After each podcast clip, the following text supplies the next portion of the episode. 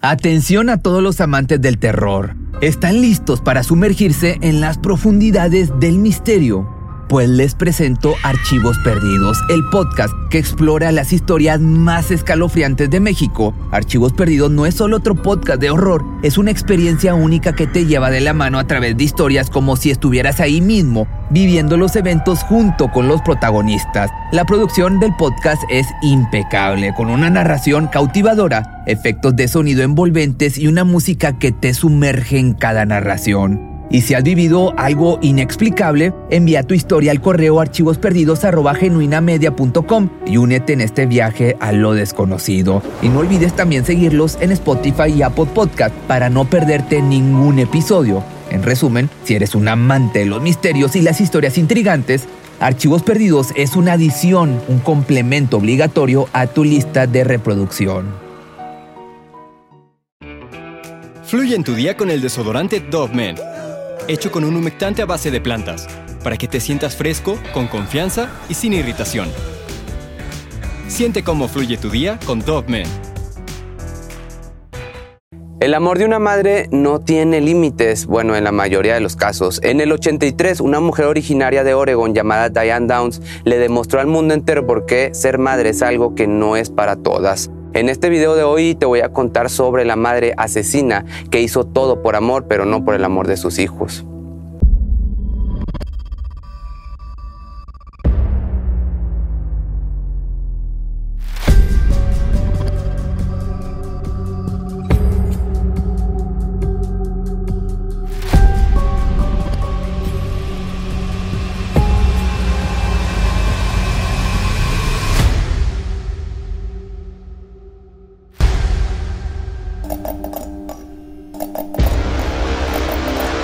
Diane nació el 7 de agosto de 1955 en Phoenix, Arizona, mismo lugar en el que tuvo una niñez bastante conservadora. Todo esto hasta que llegó a la pubertad. Cuando comenzó a desarrollarse, la chica comenzó a ser más y más rebelde y desafiante, al punto de cambiar su apariencia con el único propósito de llevarla contra sus padres. Y fue en esta época que conocería a Steven, un vecino con quien comenzó a tener una relación sentimental que duraría años. La adolescencia de Diane estuvo llena de promiscuidades, rebeldía y problemas con la autoridad.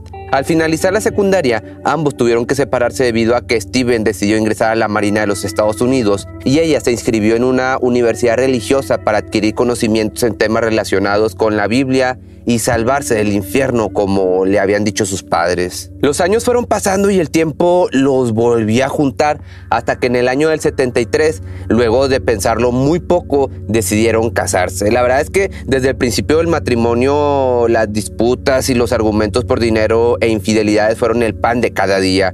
Y aunque en diversas ocasiones estuvieron a nada de terminar su relación, la pareja tuvo su primera hija, Christy, esto en el año del 74, y tan solo un año después le dieron la bienvenida ahora a Cheryl Lynn, la segunda bebé de la familia. La vida pareció en ese momento estabilizarse por un pequeño momento, por un rato, pero por problemas laborales cuatro años después los Downs se mudaron a Mesa, esto en Arizona. Ahí la madre y esposa consiguió un trabajo en una fábrica dedicada a armar casas rodantes y a vender material para las mismas. Y mientras Steven se encargaba de los niños, Diane sostenía una relación amorosa con diversos compañeros de trabajo, quedando embarazada de uno de ellos. Steven sospechaba de los amoríos de su esposa, pero nunca la confrontó directamente, sino hasta ya mucho tiempo después. Así en el año del 79 nació Stephen Daniel Downs, el nuevo integrante de la familia y el primer varón. Durante años, Diane parecía llevar una vida de ensueño. Estaba casada con su amor de preparatoria, trabajaba de medio tiempo en un lugar que le agradaba y que además estaba muy cerca de su casa, e incluso tenía tres hermosos hijos, Christian, Cheryl Lynn y Stephen Daniel. Pero esa imagen de perfección en realidad comenzó a evaporarse a principios de los 80, porque la perfección no existe. En ese año, su esposo Stephen Downs decidió divorciarse debido a que estaba convencidos de que el pequeño Danny no era su hijo. Y a pesar de los intentos de convencer a Steven de que el padre sí era él, la pareja pues terminó por separarse definitivamente. Y Diana en poco tiempo encontró un escape en amoríos. Como diría mi mamá, pues andaba de coscolina esta mujer. Se dice que se involucró con varios hombres, muchos de ellos casados y con hijos, hasta que conoció a Robert Knickerbocker, a quien veía como el verdadero hombre de sus sueños. Diane comenzó a dejar de lado a sus hijos con tal de estar con Robert más tiempo, hasta que su obsesión y fanatismo con su nuevo novio la orilló a proponerle que dejara a su mujer y que se quedara con ella. Sin embargo, Nick, agobiado por la insistencia e intensa forma de comportarse de Diane, decidió ponerle fin a su relación con ella y salvar su matrimonio. Además, parte de la razón por la que no quiso seguir con esa relación extramatrimonial se debía a que él no quería criar tres hijos que no eran suyos. Diane, destrozada y rechazada por segunda vez, puso en marcha un macabro plan que le devolvería a Robert, o al menos eso creyó, deshacerse de sus propios hijos.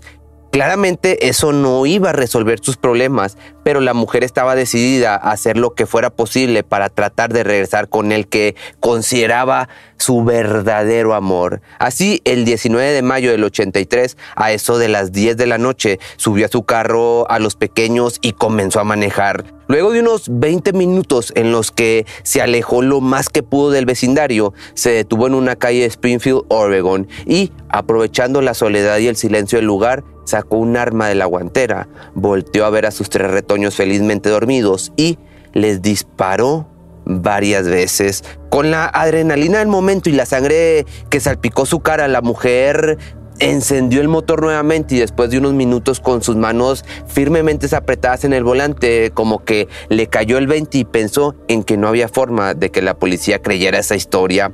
Recapacitó en que la única manera de zafarse era inventar un ataque. Luego de varios minutos se dio un tiro en uno de los brazos y condujo hasta el hospital más cercano. Imagínate manejar por toda la ciudad con un brazo herido de bala y lo peor, con tres cuerpos en la parte trasera del auto.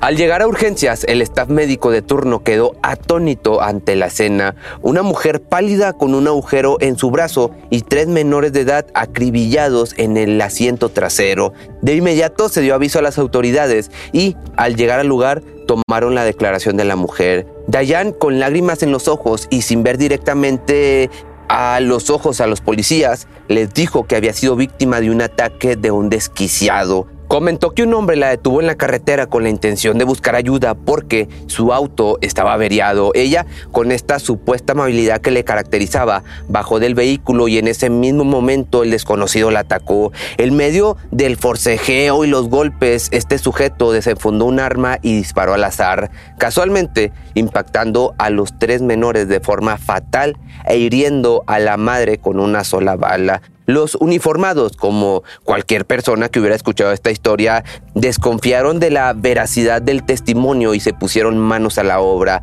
Además de la evidente mentira de esta mujer, los médicos forenses concluyeron que un evento así simplemente no era posible. Tras analizar la herida de bala, la trayectoria de los proyectiles no concordaba con lo descrito por Downs. Asimismo, poco tiempo después las autoridades descubrieron que ella tenía una pistola calibre 22, un arma que utilizaba balas que fueron encontradas en la escena del crimen. Uno de los policías encargados de recabar el testimonio de Dayan informó a un medio de comunicación que algo muy extraño en el comportamiento de la mujer estaba sucediendo. Lo que se veía era que estaba más preocupada por localizar a un hombre llamado Robert Knickerbocker más que por sus propios hijos. Con todo esto, que te acabo de mencionar como pruebas de que algo no estaba bien, los investigadores tomaron la iniciativa de allanar la casa de Dayan con la meta de encontrar pruebas fidedignas que la acusaran como la autora del crimen. Y una vez que entraron, lo primero que localizaron fue un diario en el que se detallaba la obsesión que tenía por Robert. Y lo más importante, el motivo por el que no estaban juntos. Pues sí, sus hijos. Pero Como un milagro caído del cielo, una de las pequeñas sobrevivió. Christy, a pesar de haber sido gravemente herida por más de dos balas, logró salir con vida. Durante meses no pudo hablar debido a un derrame cerebral provocado por el ataque. Sin embargo, recobró la voz y el movimiento luego de varios tratamientos y sin dudarlo les contó a los fiscales que su madre les había disparado. Unos días antes de que fuera arrestada y probablemente sintiendo la presión de la investigación, se reunió con los detectives para cambiar su historia original. Ella les dijo que el tirador era alguien que podría conocer porque él la llamó por su nombre aquella noche, pero los investigadores no le creyeron para nada y no tomaron en cuenta el nuevo testimonio. Con esto, el 24 de febrero del 84, la policía tenía todas las pruebas suficientes para incriminar a la mujer de asesinato, pero otro pero, un giro inesperado dejó sorprendidos a todos los que seguían su caso. Diane aunque usted no lo crea, nuevamente se había embarazado. En el tiempo en el que ella sospechaba que no podría salirse con la suya, tomó la decisión de tener intimidad con un desconocido de su trabajo. Todo esto con la supuesta idea de que si llegaba a ser incriminada, los fiscales la verían como una madre diferente y tal vez serían más compasiva con ella. En los meses previos al juicio, Diane pasó mucho tiempo siendo entrevistada por reporteros. La mayor parte de su propósito era fortalecer la simpatía del público por ella pero pareció tener una reacción inversa debido a, la respuesta inapropiada a las preguntas que los reporteros le hacían. En lugar de mostrar a una madre devastada por eventos trágicos, parecía una persona narcisista, insensible y extraña. El juicio entonces finalmente comenzó el 10 de mayo del 84. Se prolongaría por seis semanas. El fiscal Fred Hugi le mostró a la policía el motivo del caso del Estado, evidencia forense, testigos que contradecían la historia de Diane y finalmente un testigo muy especial, su propia hija Christy Downs, quien testificó que Diane le había disparado. En defensa, el abogado de esta mujer, Jim Jagger, admitió que su cliente estaba fascinado por Nick y que todo lo que hizo, si es que posiblemente se pudiera justificar, lo había hecho por amor. El jurado encontró a Diane Downs culpable de todos los cargos el 17 de julio del año del 84 sería sentenciada a cadena perpetua por más de 50 años. Actualmente esta mujer ha tenido la oportunidad de pedir la libertad condicional. En 2008 fue su primera oportunidad y durante esa audiencia se la pasó diciendo que era inocente y que no puede creer que hayan encarcelado a una persona inocente y que un verdadero asesino esté libre. En pocas palabras ponía en tela de juicio lo que su propia hija había testificado. A lo largo de todos los años en los que ha estado encerrada, ha cambiado su historia de diferentes maneras, diciendo que solo era un hombre, luego que eran dos, después dijo que el tirador era un policía y así ha estado cambiando y cambiando y cambiando. Dayan está hasta la fecha, gracias al de allá arriba, encarcelada en la prisión estatal de mujeres del Valle de Chowchilla, esto en California, y es bastante probable que permanezca ahí hasta el final de sus días. O sea, que se pudra en la cárcel. Si te gustó este video, recuerda que si tienes alguna petición me puedes escribir por mis redes sociales o a mi correo que te va a estar apareciendo aquí abajo. Eh, también puedes encontrar las playeras en pepemisterio.com, que esta es un ejemplo de ellas, es la de horror. También puedes encontrar otras cuatro y otras dos hoodies en la página que te digo que es pepemisterio.com y hay envíos internacionales y ya sabes, nos vemos en el siguiente video. Fluye en tu día con el desodorante Dove Men, hecho con un humectante a base de plantas, para que te sientas fresco, con confianza y sin irritación. Siente cómo fluye tu día con Dove Men. Cuando el tráfico te sube la presión, nada mejor que una buena canción. Cuando las noticias ocupen tu atención, enfócate en lo que te alegra el corazón. Y cuando te sientas mal, un buen médico te ayuda a sanar. Sabemos que mantener tu salud es tu prioridad, también es la nuestra en Kaiser Permanente, donde trabajamos juntos para cuidar de todo lo que tú eres. Kaiser Permanente, para todo lo que tú eres. Kaiser Foundation Health Plan of the Mid-Atlantic Stay Inc., 2101 East Jefferson Street, Rockville, Maryland 20852.